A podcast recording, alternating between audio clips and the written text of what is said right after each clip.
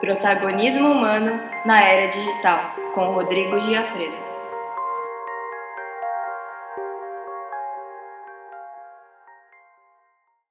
Olá! Continuando nossa série sobre inteligência relacional, hoje é dia de falar sobre a importância da coragem dentro de organizações que pretendem se tornar exponenciais. Algumas definições possíveis para coragem encontradas nos dicionários a definem como o atributo de quem tem determinação para realizar atividades que exigem firmeza. Ela é uma qualidade importante sempre que os ambientes de negócios exigirem a formação de um caráter experimental nas equipes, para que se empenhem em solucionar problemas antigos de novas maneiras e também para que ousem explorar soluções para problemas novos.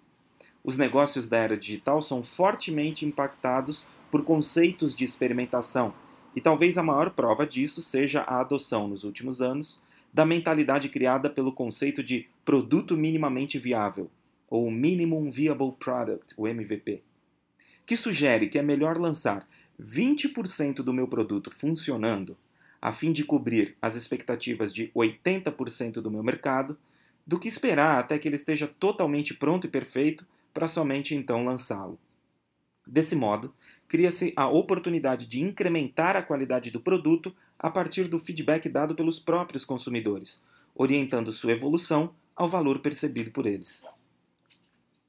Notamos claramente que existe coragem em empresas onde produtos e serviços evoluem rapidamente no tempo, levando as equipes à inovação constante.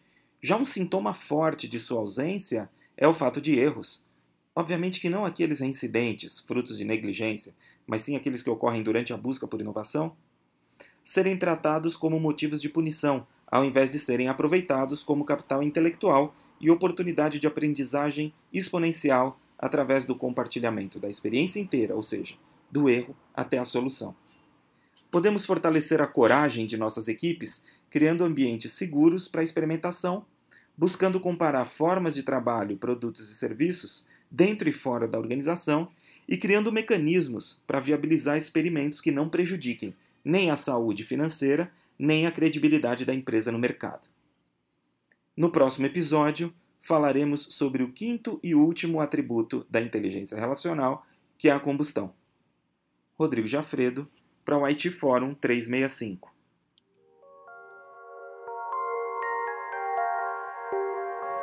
Protagonismo humano na era digital, com Rodrigo Giafredo.